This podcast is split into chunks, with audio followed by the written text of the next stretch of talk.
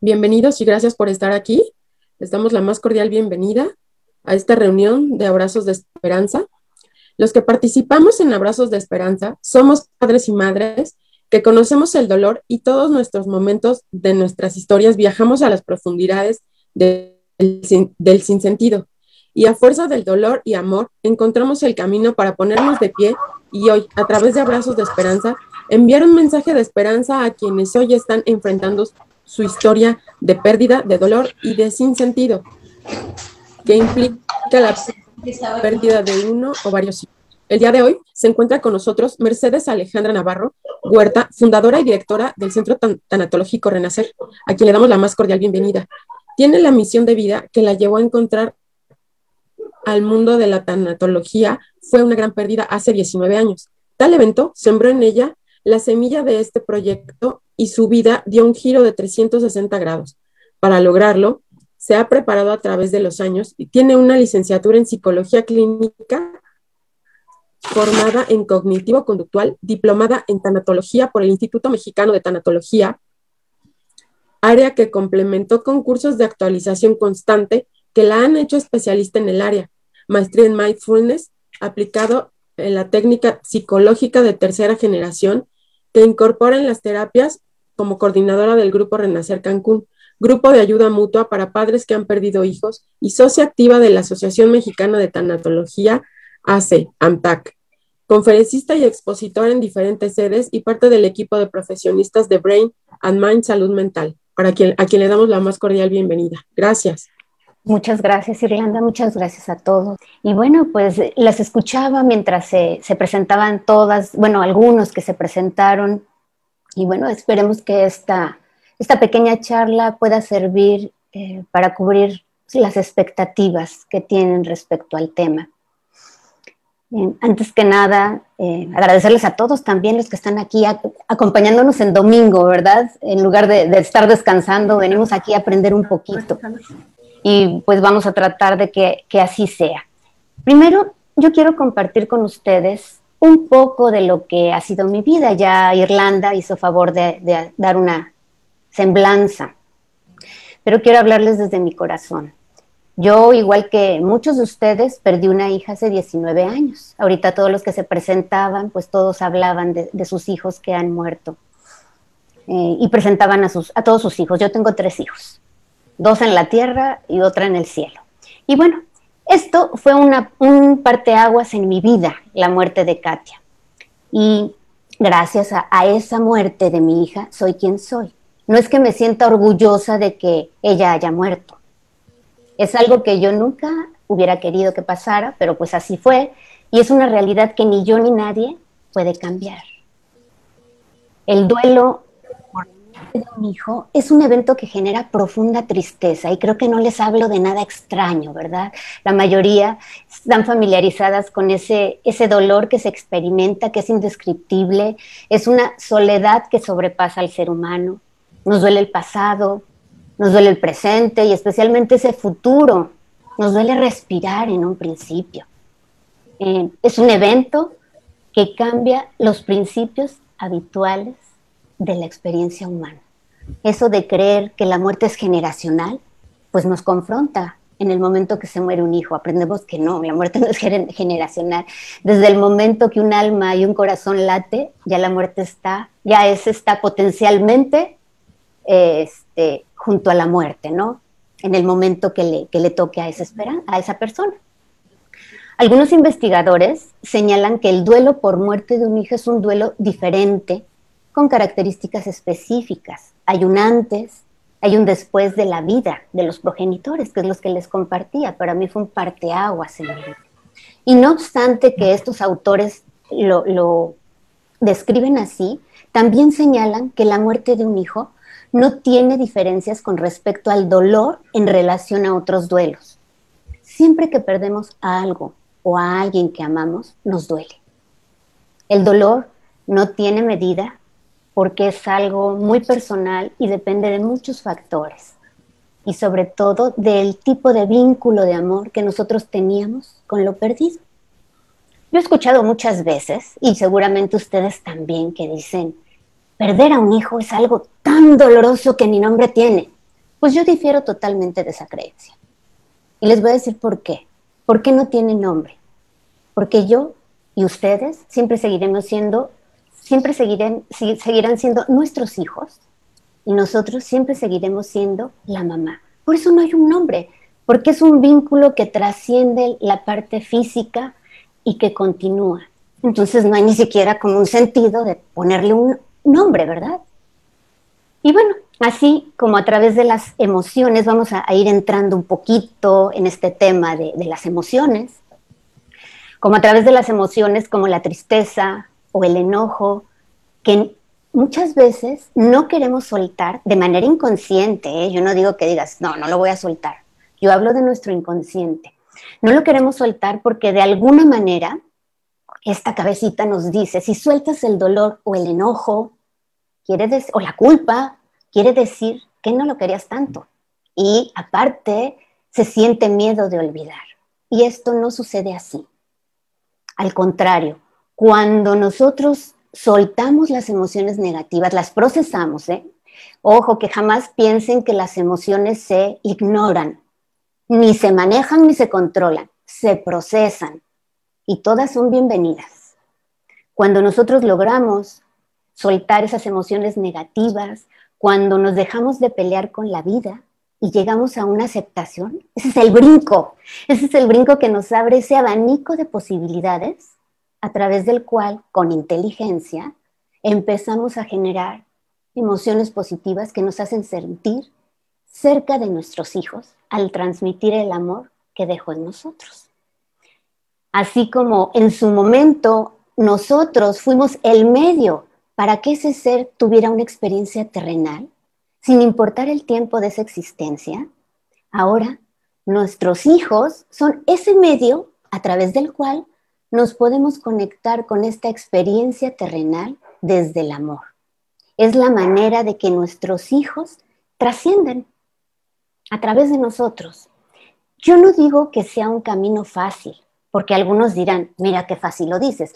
Yo, mi hija tiene 19 años que murió, ya va para 20 casi, en seis meses.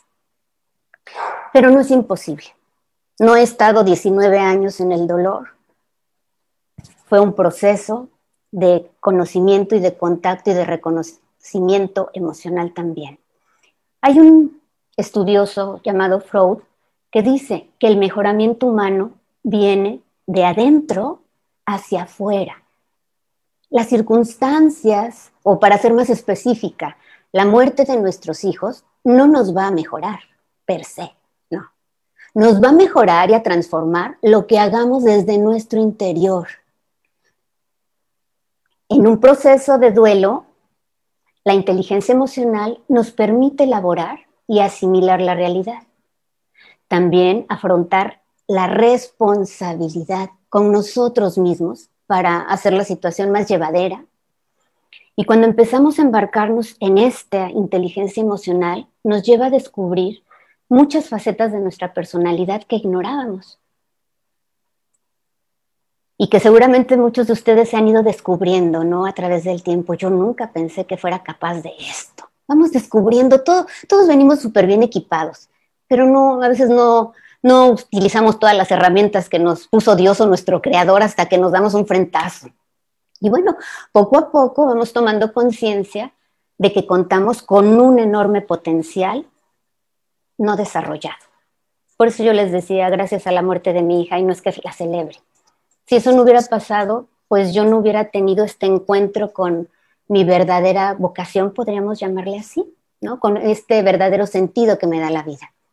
La inteligencia emocional es esa capacidad de brindar la mejor respuesta emocional para adaptarnos, para sobrevivir, para buscar el bienestar y para trascender ante estímulos internos y de nuestro entorno. Eso es la inteligencia emocional. Por su parte, el duelo es un proceso psicológico de adaptación. ¿Ya ven dónde viene ligado esto? La inteligencia emocional nos ayuda a adaptarnos. El hombre, ahora les voy a compartir, todos sabemos lo que es el hombre, pero les quisiera compartir como una definición. Se dice que es una unidad biológica, psicológica y social. Sin embargo, esa definición se olvida de la esencia del ser humano. Para la tanatología, el ser humano es una unidad biológica, psicológica, social, espiritual y trascendental. Esa es nuestra naturaleza humana y es indivisible. Estamos formados en esa naturaleza por varios sistemas que se relacionan entre sí. Eso que les nombré, que les mencioné, se va relacionando entre sí y nosotros debemos procurar mantenerlos en equilibrio para funcionar bien. Les voy a hablar un poquito a nivel físico, ¿qué pasa? Nuestro organismo capta constantemente estímulos a través de los cinco sentidos. Los capta, manda señales a nuestro cerebro por medio del sistema nervioso. Y toda esa información la vamos procesando como pensamientos. Pero ¿qué sucede? Los pensamientos influyen en nuestras emociones. Hay una respuesta automática. Está el pensamiento, se generó una emoción, mi cuerpo responde, mi cerebro suelta fluidos y después hay una conducta. Yo me muevo en consecuencia. Cuando nosotros ignoramos este equilibrio de todas nuestras áreas, obviamente hay un desajuste. Y ante el duelo no es que los ignoremos, hay un desajuste. Pero les voy a ir poniendo como ejemplos. Por ejemplo, miren, si ignoras las señales que tu cuerpo envía eh, desde el cerebro, comiendo y fumando en exceso, pues con el tiempo tu organismo se afectará, te enfermarás y tal vez te mueras prematuramente. Con las emociones sucede exactamente lo mismo. Todas las emociones nos dan información y la persona que ignora o niega las emociones fuertes y dolorosas con el tiempo se va a derrumbar emocionalmente, puede empezar a sufrir ataques de ansiedad, estallidos irracionales de enojo o un enojo permanente y otros síntomas neuróticos o psicóticos. Este desequilibrio también puede ocurrir cuando una persona trata a toda costa de manejar sus emociones a nivel intelectual, racionalizándolas. Eso tampoco sirve. Tenemos que encontrar un equilibrio. Eh, en la eh, información científica se dice que hay, imagínense que hay como una ventana de tolerancia, hay una ventanita. Y para nosotros avanzar en el proceso del duelo, tenemos que mantener un equilibrio entre lo racional, o sea, nuestros pensamientos, nuestros conocimientos, con la emoción. Y esto debe de permanecer o, mantenerse, no mantenerse, pero debe de estar en esta ventana que se llama ventana de tolerancia para procesar y avanzar en el proceso de duelo. Si yo estoy desbordada en mis emociones, no hay este, o sea, puedo llorar, llorar, llorar, llorar amargamente, o puedo recurrir a cualquier tipo de droga, al alcoholismo, a cualquier adicción para, porque pues cuando tomo me, me, aflojo y lloro bien sabroso. Pero ¿qué creen? Que el cerebro también se emborracha. Entonces, ¿han visto esos cerebritos con, con piecitos que dibujan? Pues imagínenselo todo borrachito. Entonces sí podrán llorar a gusto, llorar mucho, pero resulta de que pues no hay esta conexión dentro de una ventana de tolerancia en donde conectemos la razón con la emoción. Son, son este, estrategias que no nos sirven para avanzar. Las emociones no son buenas, no son malas. Las emociones son negativas y positivas. Por ejemplo, una emoción positiva o unas emociones positivas es la alegría, el orgullo, satisfacción, esperanza, elevación. Las negativas el miedo, la ira, el asco, la tristeza. Sin embargo, puede haber emociones positivas pero irracionales, así como negativas pero racionales. ¿Cuál es una emoción positiva ración irracional? Se sale de la ventana de, de, tolerancia. Han visto los conciertos de esas chicas que ¡ay! hasta se desmayaron.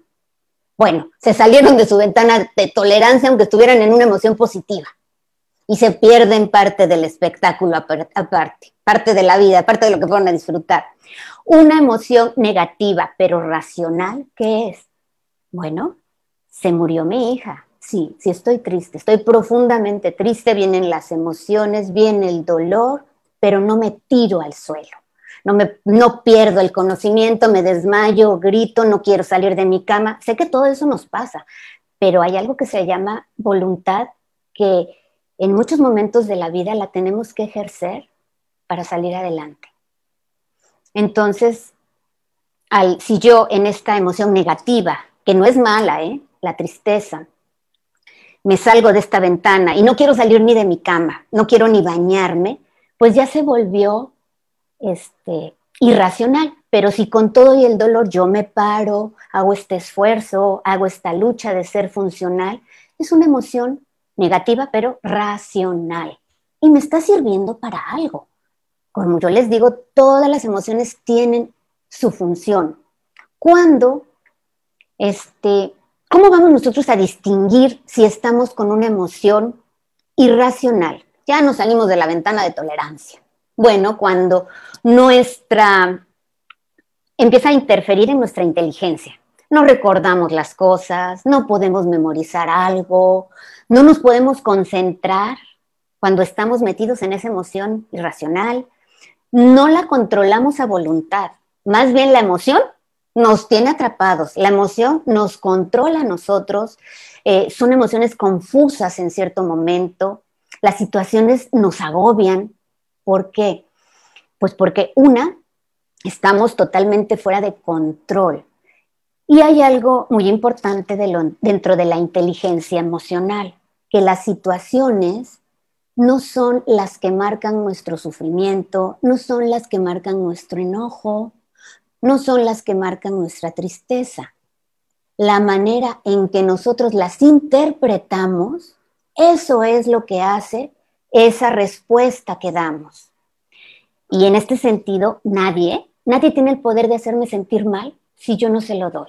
Aquí es como a grandes rasgos y en generalidades, ¿eh? no estoy hablando específicamente del duelo, estoy hablando de la emoción, porque en el duelo tenemos que recorrer un camino, por eso se llama proceso, no hay atajos. Es solo un camino que tenemos que atravesar en el cual hay baches, hay hoyos, nos duele, sufrimos, nos reímos, nos peleamos, pero no hay atajos se tienen que experimentar y reconocer y procesar todas esas emociones. Al respecto de las emociones en general, un filósofo de la Grecia antigua decía, no son las cosas las que nos hacen sentir mal, sino la forma como las interpretamos, que es lo que yo les decía ahorita. Y todo el tiempo nosotros nos estamos hablando, tenemos un diálogo interior. Metafóricamente es como tener un diablito y un, angelito de cada lado. Siempre estamos nosotros con estos mensajes, esta voz. Y el diablito es esa voz interna, esa autodestructiva, esa irracional, esa que nos lleva a sentirnos de forma inadecuada, ¿no? Y el angelito es muy fuerte, ¿eh?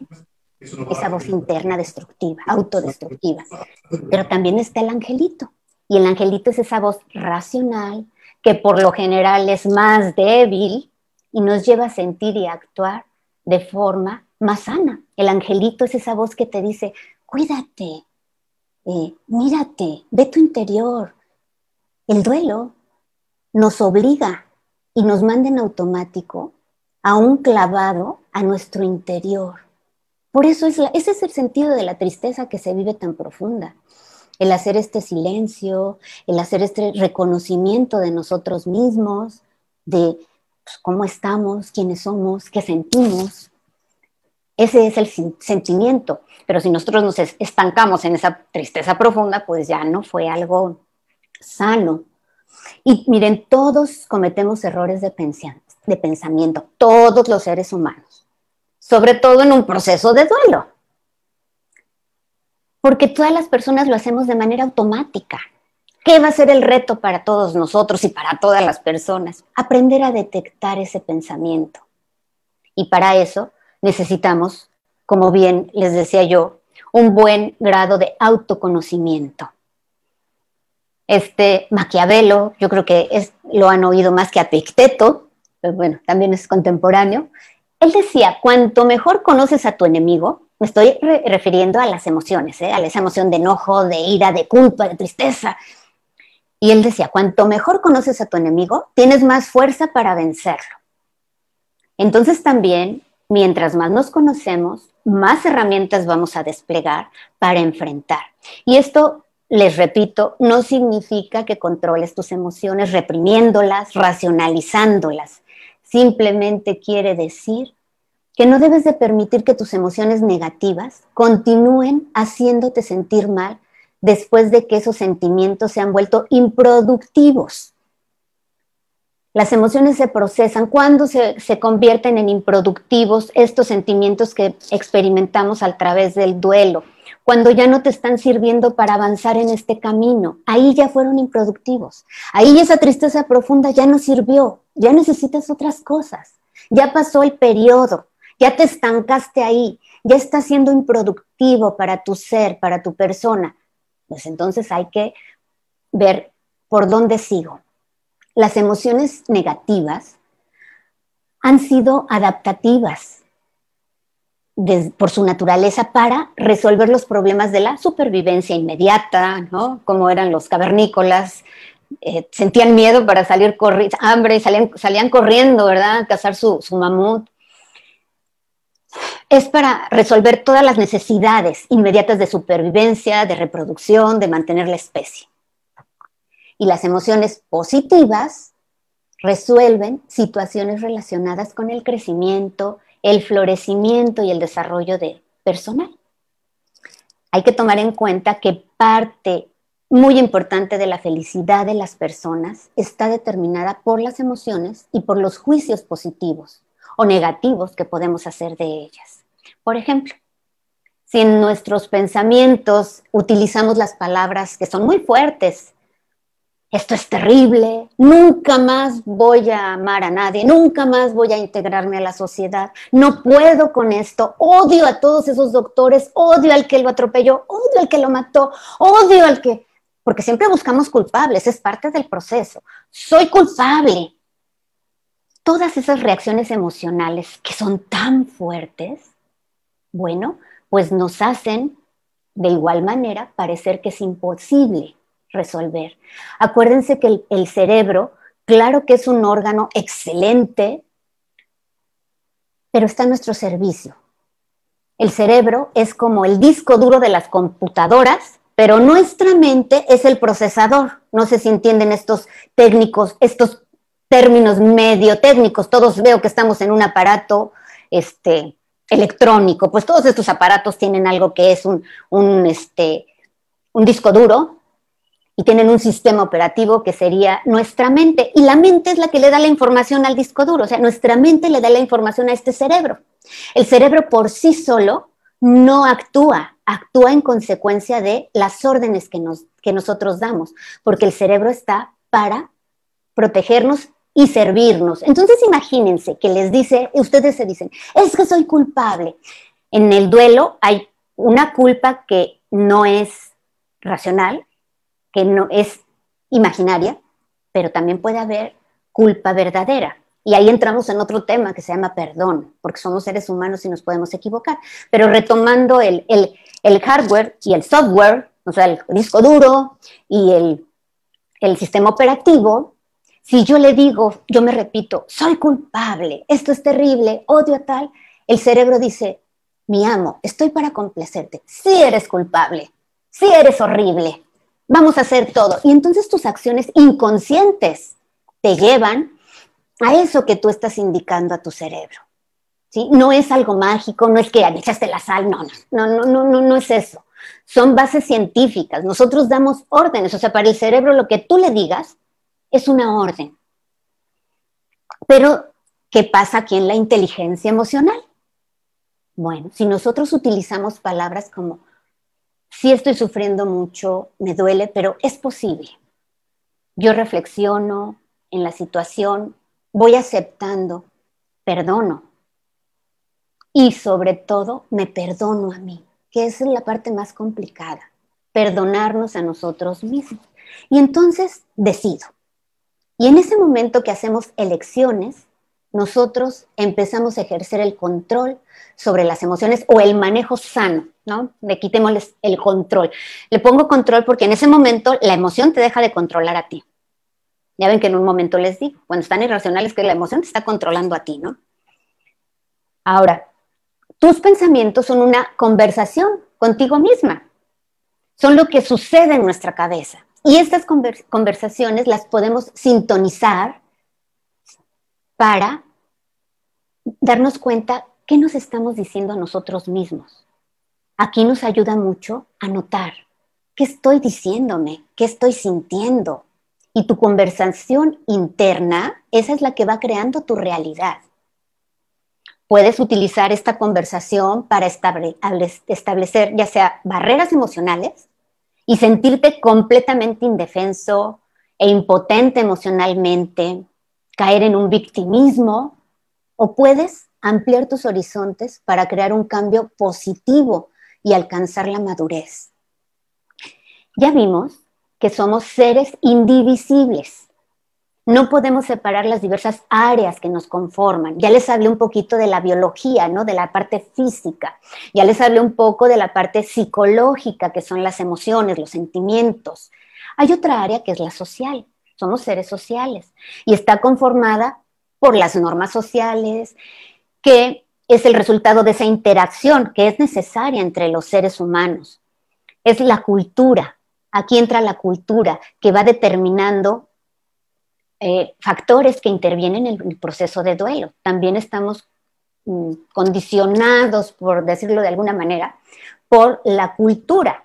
Cuando nosotros entramos en un duelo tan grande, tan fuerte, es cuando en esta introspección nos debemos cuestionar qué creencias son útiles para mí y cuáles tengo que desechar. A veces las creencias culturales o las creencias que tenemos, todas son creencias culturales que se adquieren en, la, en el país, en la ciudad, en la familia, en la escuela, en todos lados vamos haciendo un, una combinación o entremezcla, estamos entremezclando todo lo que recibimos para ir formando estas creencias pero algunas, pues es muy eh, valioso y muy importante cuestionarlas. Esa es la parte social. Y vamos por otra parte, que es la parte espiritual. Ojo, parte espiritual es totalmente diferente a religiosidad. Estoy hablando de las áreas que conforman al ser humano. Y esta parte espiritual se compone de dos partes. Van a decir, ya me hiciste una de bolas, vayan apuntando y ahorita, si se hacen bolas, tratamos de sacar el hilo para quitarle los enredos. Esta parte espiritual tiene una parte que es teológica. ¿Y a qué se refiere esto? Es esa relación del ser humano con lo superior, con un ser supremo, como le quieras tú llamar. Y este es un aspecto primordial para las personas, sobre todo ante situaciones que se presentan como crisis en nuestra vida, como es el duelo. Yo siempre les digo que la parte espiritual es como el cimiento de nuestra casa, que hay que estar siempre pendiente de este cimiento. Y la otra partecita del espiritual o parte sota es una parte filosófica, que está integrada por dos facultades específicamente humanas, inteligencia y voluntad. La inteligencia tiene como finalidad buscar la verdad, esa verdad que vamos descubriendo día a día a través del conocimiento. Y conocimiento no me estoy refiriendo a que agarro un libro y estudio. La vida nos da conocimiento. El abrir los ojos ya es la oportunidad de aprendizaje cuando estoy en lo que estoy, ¿verdad? Cuando soy consciente en el presente ese apreciar un cielo, ese apreciar eh, un pajarito, ese apreciar mi taza de café, todo eso va haciendo un conocimiento dentro de mí. Y la voluntad. Esta es la búsqueda del bien a través del querer querer. De la voluntad se deriva nuestra libertad, aunque a veces la libertad está entendida parcialmente ¿Por qué? Porque la libertad que nos agrada es la de elegir solo lo que nos satisface, ¿verdad? Lo que nos genera placer. Y de esta manera ejercer nuestra libertad es limitada. Estamos limitando la libertad que tenemos. Hay que tener en cuenta que la libertad conlleva responsabilidad. La libertad es la facultad específicamente humana que usamos para responder a las diferentes pérdidas que tenemos durante la vida a las diferentes situaciones, no nada más pérdidas. Nosotros ejercemos nuestra voluntad. Y sobre todo ante estas circunstancias eh, de pérdidas que producen crisis. Por ejemplo, todas las personas pasamos por crisis de desarrollo, como es la adolescencia, como es la menopausia, como es la vejez. Este tipo de pérdidas son similares en todos los seres humanos, aunque la vivencia es diferente en cada persona por la manera en que las enfrenta. También existen pérdidas que son circunstanciales, como es la muerte, y lo único que nos queda es responder a lo que se nos presenta. Y es aquí en donde nos hacemos conscientes de que soy yo quien tiene que responderle a la vida. No es la vida la que me tiene que responder a mí. La vida no me debe nada. Yo tengo que responder ante esto que estoy viviendo. Y en nosotros está elegir, está esta libertad de elegir qué actitud voy a, a asumir para enfrentar lo que me está sucediendo. Me, encantaba escuchar a las personas que lograron o tuvieron la oportunidad de presentarse, porque decían, yo estoy aquí porque quiero aprender, yo estoy aquí porque me he sentido mejor, yo estoy aquí porque quiero adquirir herramientas, y yo estoy aquí, ese yo estoy aquí es esa actitud de que estoy aquí, me está doliendo, pero quiero estar bien, quiero volver a vivir, no quiero mantenerme muerta en vida, muerto en vida. Una psicóloga llamada Elizabeth Lucas, a lo mejor algunos han escuchado de ella, escribió un relato, una metáfora, que dice así, un hombre preguntó a su creador, ¿qué tan libre soy? Yo no puedo rechazar mi cuerpo, yo no puedo renegar de mis ancestros, yo no puedo desaparecer de mi entorno, yo no puedo escapar de mi tiempo, dime entonces, ¿qué tan libre soy? Y su creador le contestó, tú no eres libre de las condiciones, pero eres totalmente libre de elegir una actitud ante tus condiciones. Y eso es lo máximo que jamás he concebido. Dios, con la imagen, la representación que para ustedes sea, nos ha creado libres. Y ese es el regalo más grande que nos dio. Si Él no nos hubiera dado ese, esa libertad, Él sería ese titiritero, sí, ¿verdad? Titiritero, que nos tiene así con hilos, manejando nuestras vidas. Ahora te toca morir a ti, ahora tú te vas a pasar esto, ahora tú vas a responder así. Dejaría de ser Dios. Dios como tal nos equipó y nos dio esa libertad aprende, disfruta la vida. Nosotros estamos aquí para disfrutar la vida, para vivir la vida. Un duelo es un proceso emocional que genera mucha energía negativa, que puede acabar con nosotros física y emocionalmente. Por lo que es importante tomar medidas para no generar más presiones en nuestro caminar e ir canalizando toda esa energía que se acumula. Las primeras medidas que nosotros debemos de tomar son las encaminadas a fortalecer nuestro cuerpo, cuidándolo con ejercicio físico, caminar a un buen paso por lo menos media hora diaria, mantener una dieta sana, un descanso para recuperar fuerzas y para que las células se regeneren o revitalicen y también para que nuestro cerebro pueda procesar todas las vivencias del día. También necesita ese descanso. Ustedes, nosotros, podemos crear un espacio y un tiempo para descansar por lo menos, si es posible, ¿verdad? 20 minutos diarios sin interrupciones para, voy a hacer nada. Ni siquiera voy a pensar, voy a hacer nada, voy a estar conmigo, ni siquiera nada, o sea, los pensamientos llegan en automático, pero no me voy a enganchar de ellos, voy a descansar. Por las noches, otra cosa que podemos hacer es realmente por las noches dedicarnos a dormir y a descansar. Yo sé que se altera el ciclo del sueño. Hay muchas cosas naturales que nos pueden ayudar a volver a recuperar nuestro ciclo del sueño. Y bueno, la meditación, el mindfulness es otra herramienta y sobre todo irnos imponiendo, suena fuerte imponiendo, pero la realidad es que para avanzar en el duelo hay que irnos poniendo tareas por eso es que ya no es tan, es tan usual utilizar las etapas del duelo que estableció Kubler-Ross. ¿Por qué? porque muchas personas podrían o pueden asumir que, bueno, pues voy a, quedarme en la etapa mientras pasa la etapa y paso a la otra etapa hasta que acabe. Y no es así. Para avanzar y procesar las emociones, que ni siquiera es lineal, el duelo es como una espiral. Nos subimos a una montaña rusa, en donde subimos y bajamos las veces que necesitemos llorar, enojarnos, sufrir, subir y bajar y contactar con el dolor. Va a ser las veces que lo necesitemos, no es lineal. Pero para ayudarnos en este asunto del sueño, que es lo que les estaba diciendo, hay que establecer esta tarea de, con la ayuda de algo que se llama higiene del sueño, en donde se nos dan varios lineamientos que podemos implementar si es que van con nosotros. Acuérdense que lo que yo les comparto, nada es impuesto. Siempre tenemos que, sí, darnos la oportunidad de experimentarlo y ver, y ver si va con nosotros, si va bien conmigo. Y si va bien conmigo, qué padre, ya avancé un poquitín. Y si no, bueno, esto no me sirve, pero me puede servir otra cosa.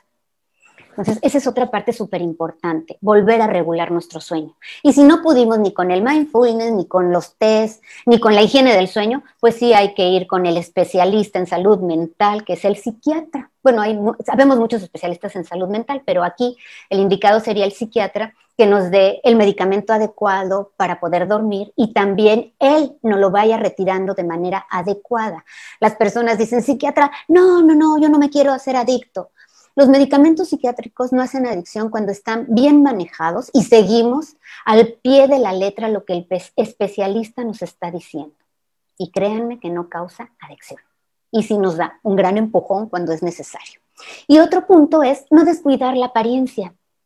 Cuando nosotros, aunque estemos sufriendo, pues nos bañamos, nos peinamos, tratamos de, arreglarnos un poco, el vernos así nos va haciendo sentirnos mejor. ¿Por qué creen? Porque engañamos al cerebro. Él, cuando nos ve así bonitas y nos sonreímos en el, espejo, aunque estemos sufriendo, el, cerebro dice, ah, hay felicidad, es positivo, cosas buenas en el día. Entonces, fíjense lo, importante que es todas las acciones, todas las conductas voluntarias que podemos hacer, que son tan sencillas como esto, me arreglo, me veo y me sonrío, ahí empezamos a cambiar el chip del dolor, el chip de lo negativo, empezamos a motivarnos para avanzar, nos empezamos a fortalecer, sobre todo nuestro cuerpo, todo lo que les dije, fortalece el cuerpo, y eso es bien importante porque el cuerpo es el vehículo que nos está cargando con toda esa revolución de emociones que tenemos, que desgasta mucho nuestro cuerpo. Entonces no sean así, tenemos que cuidar el cuerpo. Cuando el cuerpo se encuentra en su equilibrio homeostático, homeostático es cualquier, es equilibrio. O sea, mi cuerpo ya no está generando fluidos de, como, como loco, ya está más equilibrado, ya no está en estrés porque ya logré técnicas de relajación, de meditación. En ese momento es la mejor manera para procesar las emociones. No quiere decir que al, principio no, no se pueda. Lo estoy separando para poderles entender, dar a entender lo que el cuerpo necesita también fortalecerse para poder trabajar la emoción. Ahora, para optimizar la utilización de nuestra energía mental, es esto que les estoy sugiriendo, establecer una disciplina, una disciplina para serenar nuestra mente, para generar creatividad, para poder ver en perspectiva lo que nos ha sucedido y encontrar soluciones en este momento de crisis. Es bien importante todas las acciones positivas que podamos llevar a cabo para construir y reforzar todos los recursos físicos, intelectuales y sociales con los que contamos. Y de esa manera se va creando una espiral ascendente hacia el bienestar. ¿Por qué? Porque con todo esto estamos ayudando a darle un sentido y significado positivo a las circunstancias cambiantes y adversas de la vida. Las emociones positivas te hacen sentir con poder, te hacen moverte y te llevan a buscar cómo desarrollarme, cómo le puedo hacer. Nos llevan a sentir, yo puedo, ¿no? Han visto algunos anuncios, ¿no? Yo puedo, estoy fuerte. Em, una emoción positiva que se expresa como un fuerte sentimiento de afecto que refleja lo mejor del ser humano. eso provoca en los demás el deseo de ser mejores personas. Y aquí tenemos el ejemplo. Rox y Nix y Nick dieron este sentido a, la muerte de Dorian a través de este afecto que muestran, refleja su trabajo por mantener los grupos, por acercarles cosas, por estar cerca de la gente. Ellos han hecho de este sentimiento de afecto que refleja lo mejor de su ser humano, que refleja la trascendencia de Dorian a través de ellos, y eso, claro que impacta a los demás. Todos dicen, ay, yo quiero de eso, yo quiero de eso que, que los hace volver a sonreír, yo quiero de eso que les hace disfrutar de la vida. Y aquí viene una emoción positiva que es importante cultivar, el optimismo, porque involucra esta interpretación personal de la que hablábamos muy al principio, de los acontecimientos y hacerla de manera positiva, sin dejar de ser realistas. Como yo no niego ni celebro la muerte de mi hija. Esa es una realidad. Mi hija murió, pero sí empecé a tomar acciones, generé acciones, emociones, sentimientos, estrategias que me llevaran a sentir esperanza, fe y confianza en un futuro.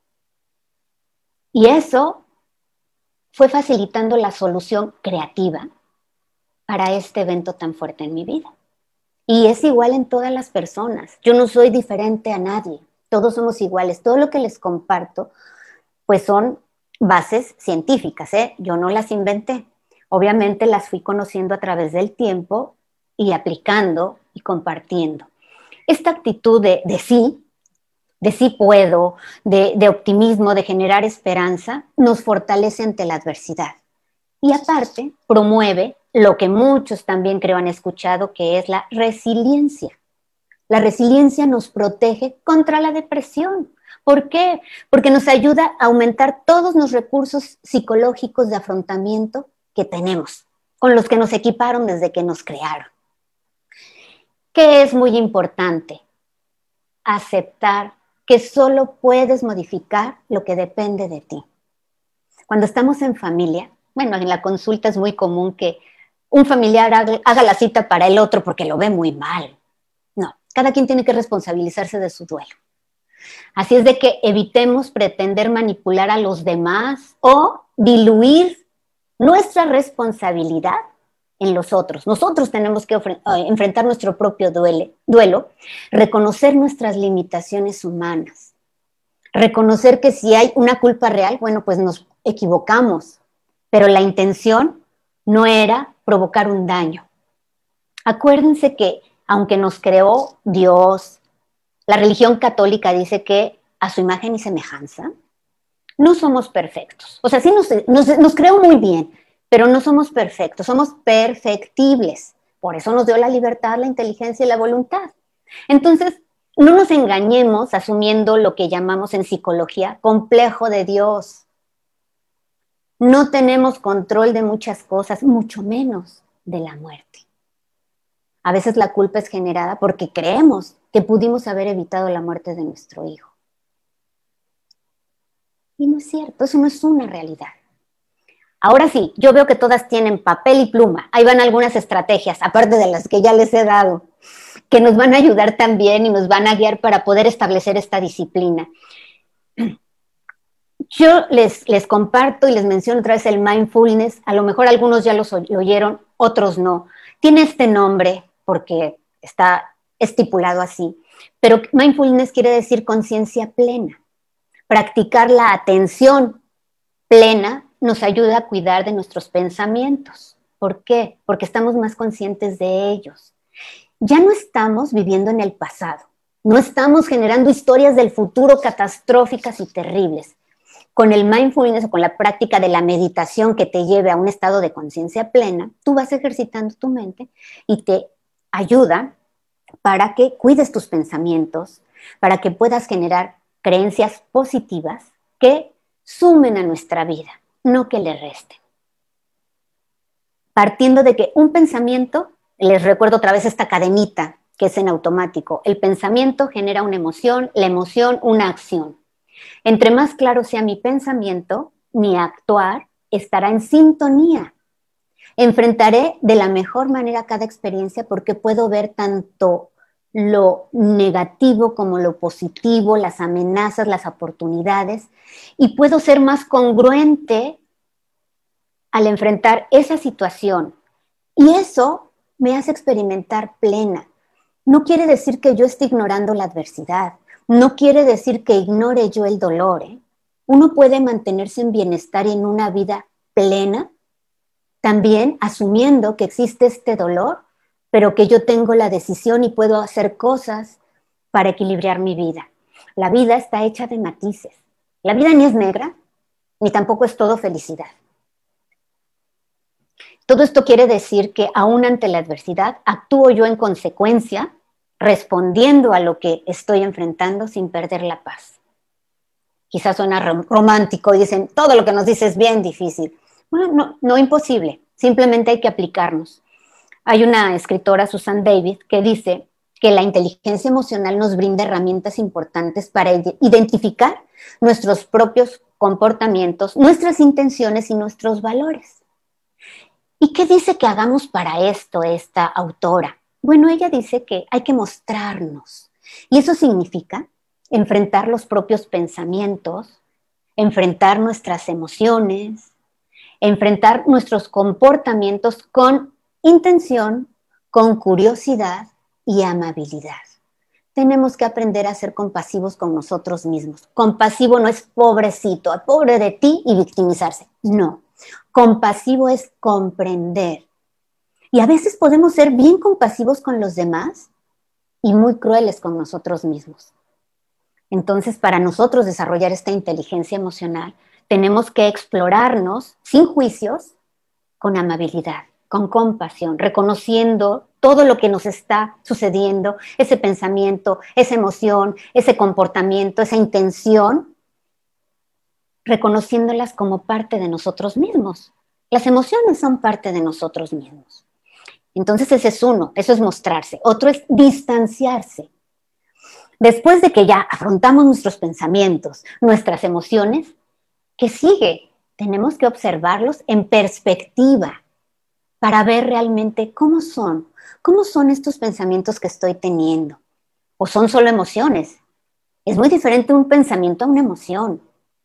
Y cuando nosotros vamos viendo en perspectiva, lo vamos observando, entonces vamos encontrando maneras de reaccionar más apropiadas. Y así lo vamos integrando también con nuestros valores y con nuestras metas. En un duelo, yo lo que les digo es metas pequeñitas. Esas tareas no sean grandes hazañas, pónganse metas pequeñas y una, y una meta a la vez. Otro principio, otro eh, sugerencia que da esta David es el principio de los pequeños ajustes. Esto lo que les digo, hacer pequeños cambios en nuestra rutina y en nuestros hábitos, ir aumentando. Y eso nos va a ir transformando. Yo les dije, hay muchas cosas para el cuidado físico. No quieran de un día al otro transformar todos porque lo van a votar a los tres días. Van a decir, no, esto es demasiado, es mucho, no quiero. No, vayan haciendo cambios pequeños en su rutina hasta que se vayan transformando en hábitos y entonces sean como muy cómodos y que salgan de una manera natural. Así como cuando nos quedamos estancados en el duelo, ya sale de manera natural el dolor y el sufrimiento, ¿verdad? Hasta la posición, la indefensión, ya ni nos esforzamos, sale solita, ahí vamos, ni cuenta nos damos. Estamos tan acostumbrados a estar en ese, en ese estado que así nos dejamos. Igual vamos a hacer con los pequeños ajustes en positivo ajustes que nos sumen a nuestra vida, pequeños, pequeñas rutinas, pequeños hábitos que nos vayan transformando. Y el último, principio de equilibrio. Necesitamos e-, el equilibrio perfecto entre nuestros retos, esos retos que nos vamos a ir poniendo, nuestras aptitudes para mantenernos con la motivación necesaria ante todo este desafío, reconstruirnos ante un duelo por la muerte de un ser amado es todo un desafío. Es un reto y un desafío a nuestra integridad como seres humanos, a, nuestra estructura psicológica.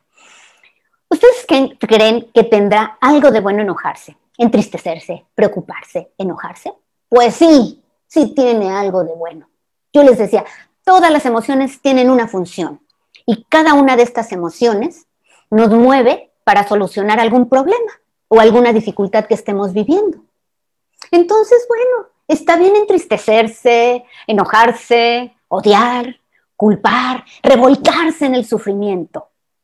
Perdimos a un ser amado. Pero ¿qué creen?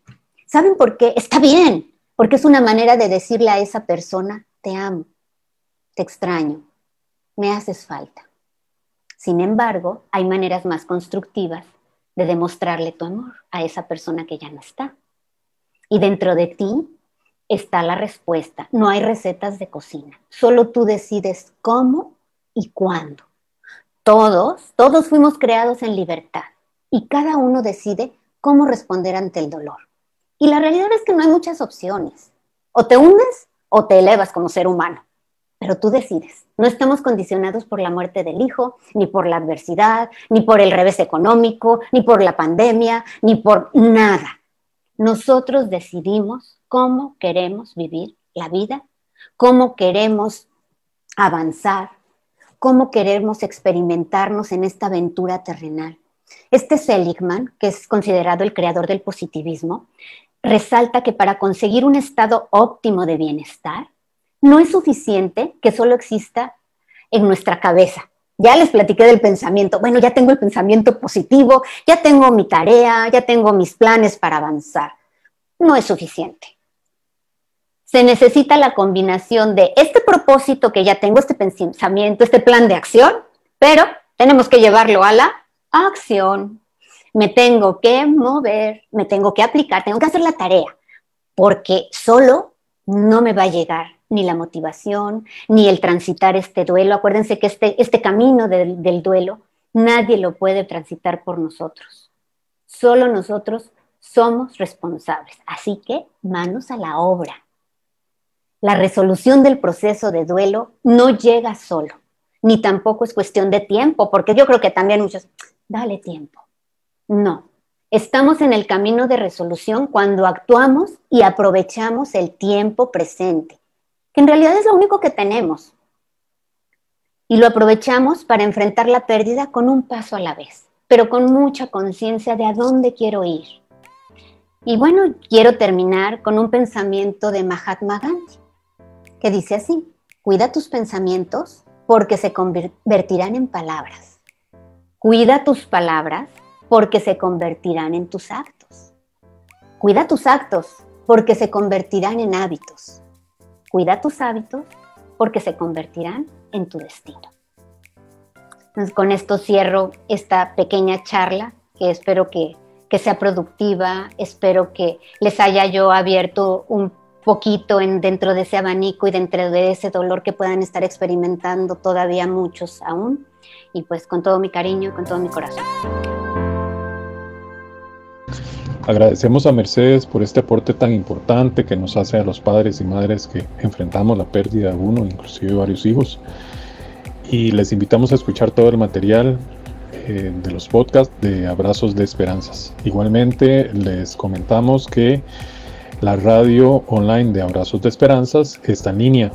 Todo lo pueden encontrar en nuestro sitio web www.abrazosdeesperanzas.org. Un abrazo, cuídense mucho, saludos.